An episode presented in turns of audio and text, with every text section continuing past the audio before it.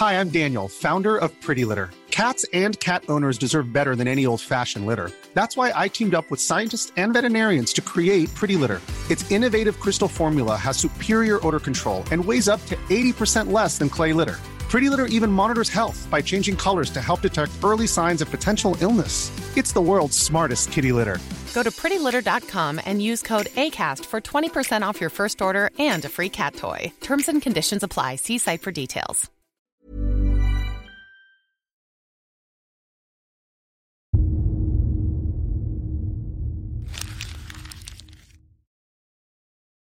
Seguirle el ritmo al país no es cosa fácil, pero en este espacio intentaremos, semana a semana y en 25 minutos, comprender juntos lo que sucede en el territorio que habitamos.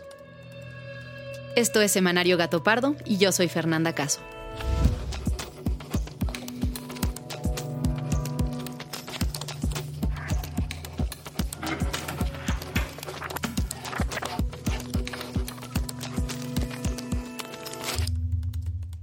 Para este episodio decidimos hacer una pausa con motivo de las vacaciones de Semana Santa, alejarnos de la coyuntura diaria y tomar perspectiva. Hace dos años y un mes de aquella declaración con la que el titular de la Organización Mundial de la Salud confirmaba la transformación del mundo para siempre. We have therefore made the assessment that COVID-19 can be characterized as a pandemic. La pandemia tomó al mundo por asalto. En cuestión de semanas todos estábamos encerrados, aprendiendo a vivir distinto y soñando con el día que esto terminaría, esperando que así como de pronto llegó, la pandemia se iría y la vida volvería a ser como antes. Pero parece que ninguna de estas dos cosas sucederá. El final de la pandemia se proyecta más bien como un proceso paulatino. ¿Qué tendría que suceder para que este proceso se dé por terminado? ¿En qué momento podremos cantar victoria? Y cuando esto suceda, ¿cuáles habrán sido los mayores cambios que la pandemia ha dejado para siempre en la vida cotidiana? Pues con estas preguntas en mente, Majo, Fabiola y yo, que somos el equipo de investigación de Semanario Gato Pardo, nos dimos a la tarea de buscar datos y entrevistas para el episodio. Hoy hablaremos del fin de la pandemia y la llamada nueva normalidad. Pero como la nueva normalidad es una cosa enorme, nos vamos a concentrar en dos aspectos primordiales, las grandes transformaciones que habrá en el trabajo y en la educación. Pero antes de entrar en cuestiones tan concretas, empecemos por la salud. Mendigo coronavirus, la sonrisa se robó. Pues todos traen cubrebocas, los hay de cualquier color. Solo se ve media cara, aunque para los feos mejor. Bueno, el fin de la pandemia va a significar que dejemos de tener transmisión todo el año, todos los días, todas las semanas y que el virus se vaya a presentar únicamente en temporada invernal y que tenga que competir con otros virus respiratorios, particularmente dos, los virus de influenza y uno todavía más importante que se llama el virus sincicial respiratorio. Andreu Comas es médico cirujano, maestro en ciencias de la salud, doctor en ciencias y cuenta con un postdoctorado en virología. Es miembro del Sistema Nacional de Investigadores y es profesor e investigador de la Facultad de Medicina de la Universidad de San Luis Potosí. Le pregunto qué criterios se tienen que cumplir para que podamos decir que el coronavirus ya dejó de ser motivo de preocupación en México y que se disminuyan por fin las restricciones. Él menciona tres requisitos. ¿Qué vamos a necesitar para dejar de tener estas restricciones? Número uno, que más del 90% de la población del país esté vacunada. Y por lo menos ahorita, mientras no haya autorización para menores de 5 años, pues que esté vacunado el 90% de los mayores de 5 años. Punto número dos, que un país te pida pruebas de COVID y vacunación para poder entrar. Número tres, mientras yo no logre cortar la transmisión del virus y estar mínimo, mínimo tres semanas sin casos, ¿sí? Entonces yo tengo que seguir utilizando el cubrebocas y los esforos disminuidos. El día que cumplamos ya con todas estas características, ya entonces podremos pensar en levantar las medidas y volver a nuestra vida normal. Todo aquello a lo que se refiere el doctor Andreu Comas tiene que ver con prevención, vacunación, pruebas y reducción de contagios. Pero, ¿qué hay de la curación? ¿No se supone que ya desde hacía mucho tiempo se habían anunciado tratamientos para curar el COVID? Aterriza en España la primera remesa, 11.900 tratamientos de Paxlovid, el antiviral en pastilla de Pfizer contra la COVID-19. Se dispensará a contagiados vulnerables antes de que desarrollen síntomas graves. Según el New York Times, hoy en día existen ocho tratamientos contra el COVID que se están utilizando de manera extendida. Otros cinco cuentan con evidencia prometedora y 12 más con evidencia mixta. ¿Por qué no contamos ya con esos medicamentos en los hospitales en México? Bueno, el doctor Comas me explica que hay dos problemas. El primero es una cuestión de producción y distribución, y el segundo, de políticas públicas en nuestro país. Uno es por la capacidad de producción. ¿Qué quiere decir? O sea, la fábrica, por ejemplo, pensemos en una gran farmacéutica como Pfizer. Tiene muchas fábricas por el mundo, pero ya cada fábrica ya tiene sus equipos diseñados para producir cierto fármaco. Entonces, si yo voy a producir de manera masiva un fármaco u otro, tengo que hacer una inversión económica fuerte para literal hacer toda una línea de ensamblaje nueva, ¿sí? Y entonces tengo que literal es como si yo de repente quisiera hacer un nuevo modelo de carro, entonces ahora tengo que crear prácticamente casi toda una fábrica para ensamblar este modelo, para producirlo de manera masiva y que haya la capacidad adquisitiva de comprarlo. Según me explica el doctor Andreu, hacer y distribuir un nuevo medicamento requiere mucha planeación, desde conseguir los componentes químicos en grandes cantidades, hacer espacio en las fábricas, construir o ajustar las máquinas que los arman, producir empaques y finalmente distribuir. El gran reto de la distribución que hemos visto en las vacunas es una muestra de lo complicado que es llegar a ciertos lugares del mundo. Y por otro lado, los países ricos acaparan la limitada producción de medicamentos que ya existen.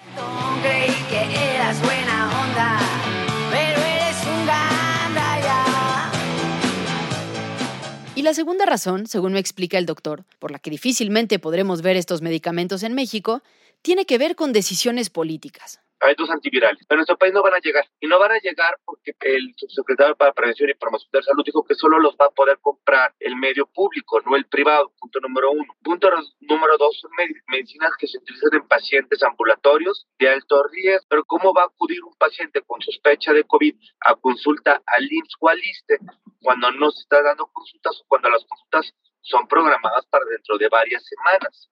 Y que no van a estar disponibles en la farmacia en los hospitales privados. Es decir, según me explica el doctor, estas medicinas, que en México solo tendrá el sector público, no son para pacientes graves, sino para pacientes que tengan COVID en etapas tempranas, pero que sean población de riesgo por edad avanzada, diabetes, hipertensión, etc.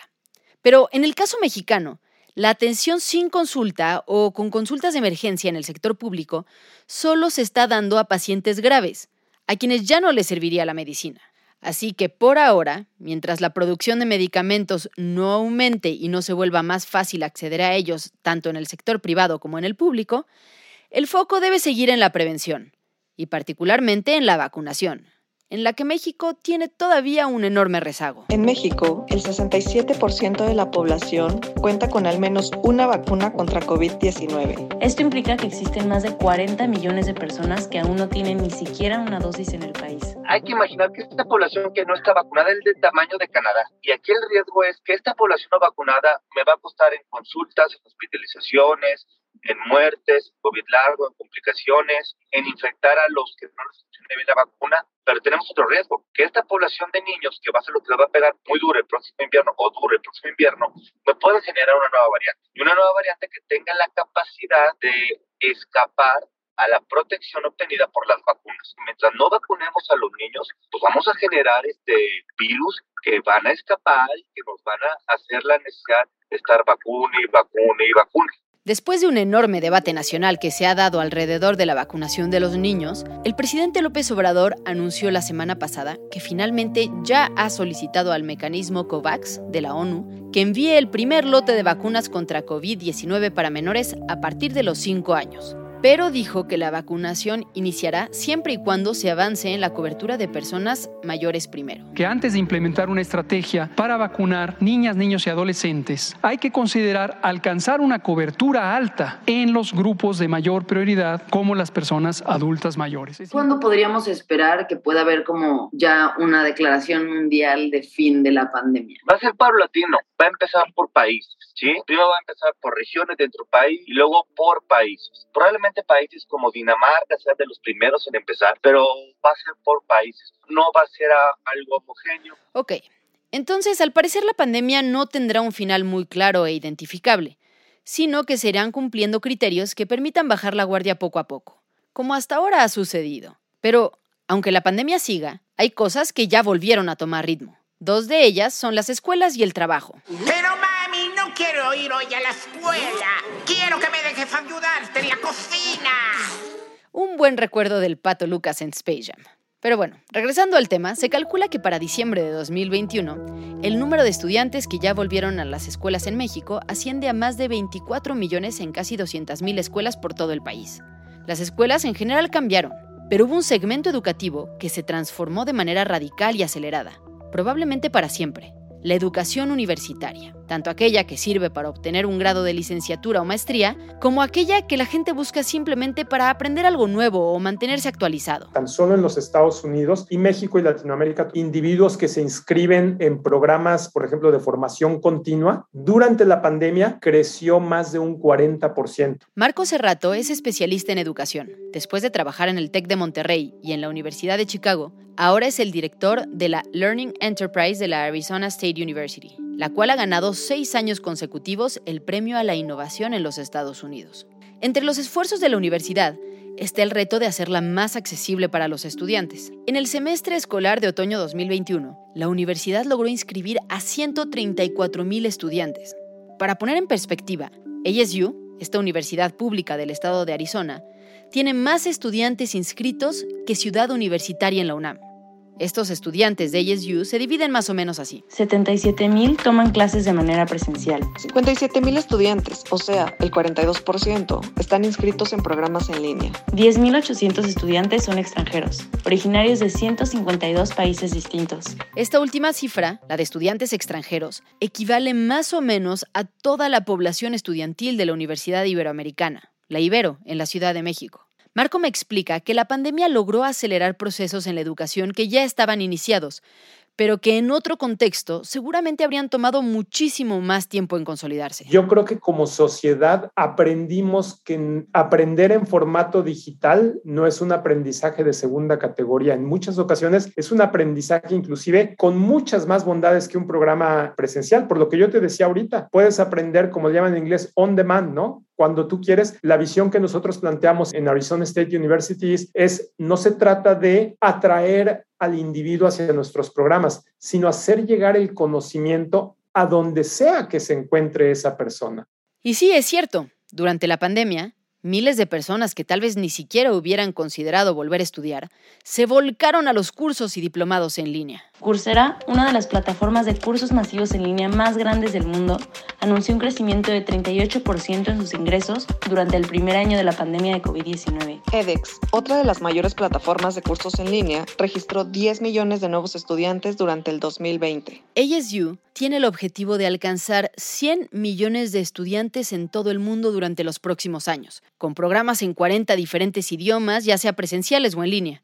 Para Marco, las clases en línea no deben ser vistas simplemente como una alternativa a las clases presenciales, sino como un complemento, pues según me explica, cada modelo tiene ventajas y desventajas. Entre las desventajas de los modelos en línea está la dificultad para socializar, la carencia de actividades extracurriculares y la falta de un ambiente académico fuera del aula. Pero por el lado de las ventajas está la posibilidad de tomar clases más baratas, en universidades de prestigio que se encuentran a miles de kilómetros de distancia, y de multiplicar el número de estudiantes sin necesidad de hacer inversiones millonarias en infraestructura. Dos ejemplos muy puntuales de cómo está ocurriendo esto hoy día. Arizona State University tiene convenios, acuerdos e iniciativas con varias universidades en todo México. Por ejemplo, con la Universidad Autónoma de Guadalajara hemos arrancado en este 2022 una nueva iniciativa donde ahora los estudiantes de la Autónoma de Guadalajara tienen acceso a todos los contenidos de Arizona State University para complementar su formación con sus propios estudiantes. Y eso ya está ocurriendo. Entonces estamos rompiendo esas barreras físicas o geográficas que se presentaban anteriormente. Segundo ejemplo muy puntual, yo te lo digo a mí como profesor, en una sesión presencial, para escuchar a cada uno de mis estudiantes, pues ellos levantan la mano o hablan y escucho a uno a la vez. Aquí cuando yo hago una pregunta, en 10 segundos puedo leer 15 respuestas en el chat. E inclusive esos, cuando yo te decía esos estilos de aprendizaje, algunos de nosotros podemos ser más introvertidos, más extrovertidos, pero democratizas el aprendizaje y la oportunidad de interactuar. Por favor, que no se malentienda, las conversaciones en personas siguen siendo muy importantes, pero otra vez, ¿cómo la tecnología nos permite enriquecer eso, inclusive en la experiencia dentro del aula?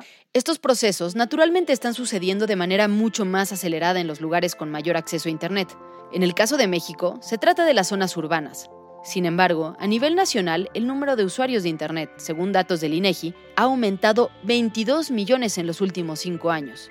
Hoy, 72% de la población mayor de 6 años usa Internet de manera cotidiana. Según datos de la encuesta nacional sobre disponibilidad y uso de tecnologías de la información en los hogares del año 2020, el uso que la mayor parte de la población dio al Internet fue comunicarse y buscar información. Pero hay un rubro que, según datos de esta encuesta del INEGI, creció más que cualquier otro y que nos lleva al tercer tema de este episodio.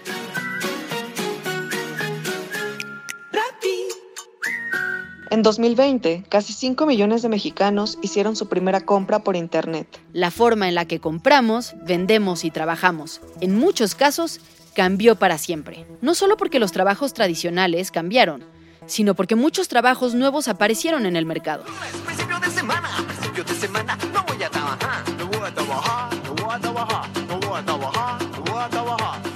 Bueno, hay que tomar en cuenta que antes de la pandemia el mundo del trabajo ya estaba en un proceso de transformaciones profundas, ¿no es cierto? Y lo que le hace la pandemia es no cambiar todo, como algunos decían, más bien agarró algunas de las tendencias ya existentes y las aceleró y profundizó. Jürgen Weller es oficial senior de Asuntos Económicos de la Comisión Económica para América Latina, la CEPAL. Entre sus áreas de investigación están los mercados laborales en la región, la integración de los jóvenes al trabajo y el impacto de la tecnología en el trabajo.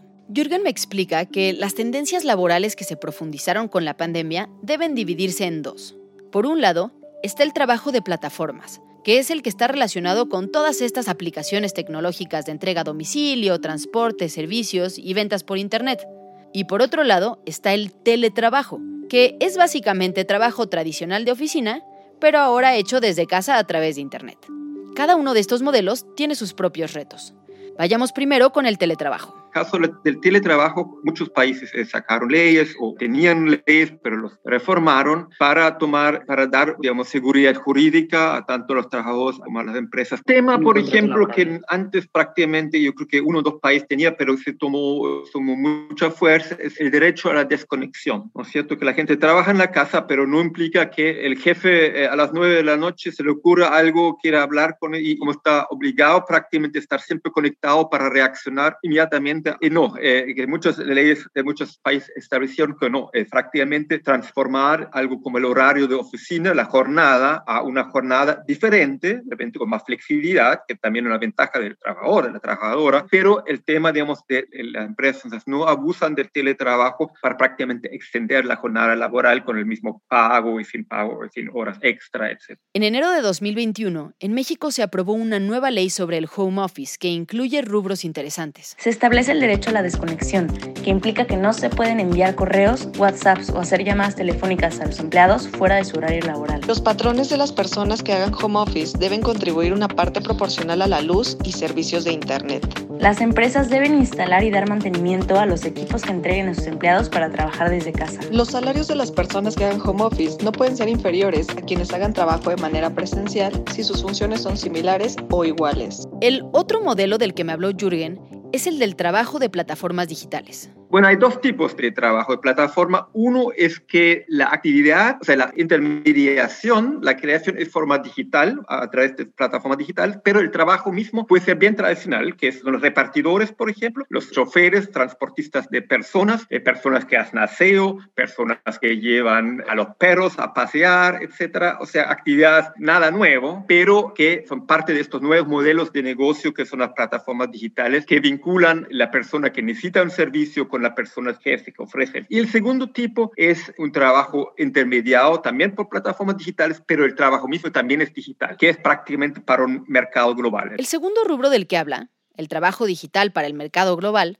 se parece mucho al teletrabajo y se le deberían aplicar las leyes que protejan su derecho a la desconexión, el pago de Internet, luz, etc. Pero En el caso del trabajo en plataformas que ofrecen servicios como Uber, Didi, Rappi, Corner Shop, servicios de limpieza, plomería, etc., los debates sobre la regulación son muy complejos. De inicio, porque ni las empresas reconocen como empleados a quienes prestan el servicio, ni ellos mismos se reconocen como empleados en muchas ocasiones. Según un estudio publicado por el Colegio de México el año pasado, el 82% de los trabajadores de plataformas no se autoconsideran empleados ni subordinados de dichas empresas. Ese mismo estudio revela que la mayor ventaja que los trabajadores de plataformas encuentran para trabajar ahí es la flexibilidad de los horarios. La segunda es justamente el hecho de no tener jefe. Por la parte negativa, al no ser empleados asalariados, este modelo deja a miles de personas en precariedad laboral. Más del 60% de los trabajadores encuestados dijo que lo peor de trabajar en plataformas digitales era el peligro de accidentes, robos o asaltos. Otro 25% mencionó como problema principal el hecho de no tener garantías laborales ni seguridad social. ¿Cómo se puede balancear este modelo de trabajo y negocio? Con condiciones de mayor estabilidad y seguridad para quienes trabajan ahí. Y la Unión Europea está planteando una propuesta que con, una serie de criterios, como cinco criterios, diciendo que si se cumplen por lo menos dos de estos, esta persona es, trabajador eh, asalariado. Los criterios europeos incluyen lo siguiente. Que una plataforma fije los niveles de remuneración. Que la plataforma supervise los servicios de forma remota. Que no se le permita al trabajador elegir sus horarios o rechazar tareas. Que se imponga el uso de uniforme. Que se le prohíba trabajar para otras empresas. Según me cuenta Jürgen, los tribunales europeos han ido resolviendo caso por caso, dado que las empresas son muy distintas unas de otras. Sin embargo, algunos países han dado un paso adelante para volverse más restrictivos. Por ejemplo, en Inglaterra, en el Reino Unido, el Tribunal Supremo ya puso la última palabra que los choferes de Uber, eh, de transporte de personas, son eh, asalariados. Entonces ya no hay marcha para atrás. Entonces ya Uber tiene, si quiere seguir trabajando, tiene que establecer, cumplir con criterios como pagar el salario mínimo, en Estados Unidos, pero había un caso muy fuerte eh, en California, donde eh, a partir de las decisiones tribunales se hizo una ley para el Estado de California que también confirma que se trata de esto, pero después hubo una campaña muy fuerte publicitaria y hay instrumento de, prácticamente un plebiscito y hubo una campaña muy fuerte, muy bien financiada por eh, de algunas de las empresas de plataformas y se aprobó una decisión de que revocando prácticamente la decisión de la Asamblea Legislativa, diciendo de que ahora sí que son trabajos independientes. O sea, ahí entonces lamentablemente el pueblo decidió, en ese sentido, de quitarle derecho a estos trabajadores. Jürgen me explica que además de las diferencias entre una plataforma y otra, algo que hace complicada la regulación es que no todos los trabajadores prestan sus servicios de la misma manera. Puede haber, por ejemplo, una estudiante que conduce un Uber en sus tiempos libres para tener dinero el fin de semana un asalariado que complete el ingreso familiar con lo que gana en una plataforma, o una persona que perdió su empleo y ahora se dedica a hacer entregas a domicilio de tiempo completo. Por lo tanto, no sería posible hacer una sola regulación para todos. Adicionalmente, Jürgen me explica que en América Latina hay una diferencia importante con Europa o con Estados Unidos, y es que la alternativa del trabajo en plataformas digitales aquí no necesariamente es un trabajo formal y con seguridad social, sino muy probablemente un trabajo en el mercado informal que ofrece igual o menos garantías laborales. Según datos del INEGI, en México, el 56.5% de los trabajadores se encuentran en el mercado informal.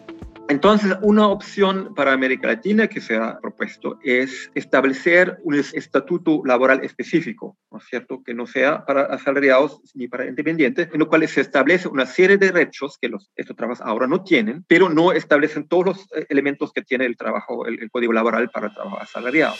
El fin de la pandemia y la nueva normalidad son temas que sin duda nos darán mucho de qué hablar en el futuro.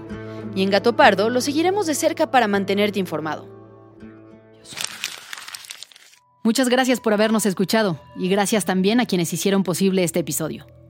Alejandra González Romo, Guillermo Sánchez y Sandra Barba en la selección de temas y elaboración del guion. A Joaquín León en el diseño creativo, María José Vázquez y Fabiola Vázquez como asistentes de investigación y Pablo Todd de Mano Santa por la producción sonora. Nos encontramos aquí mismo, la próxima semana, en Semanario Gato Pardo.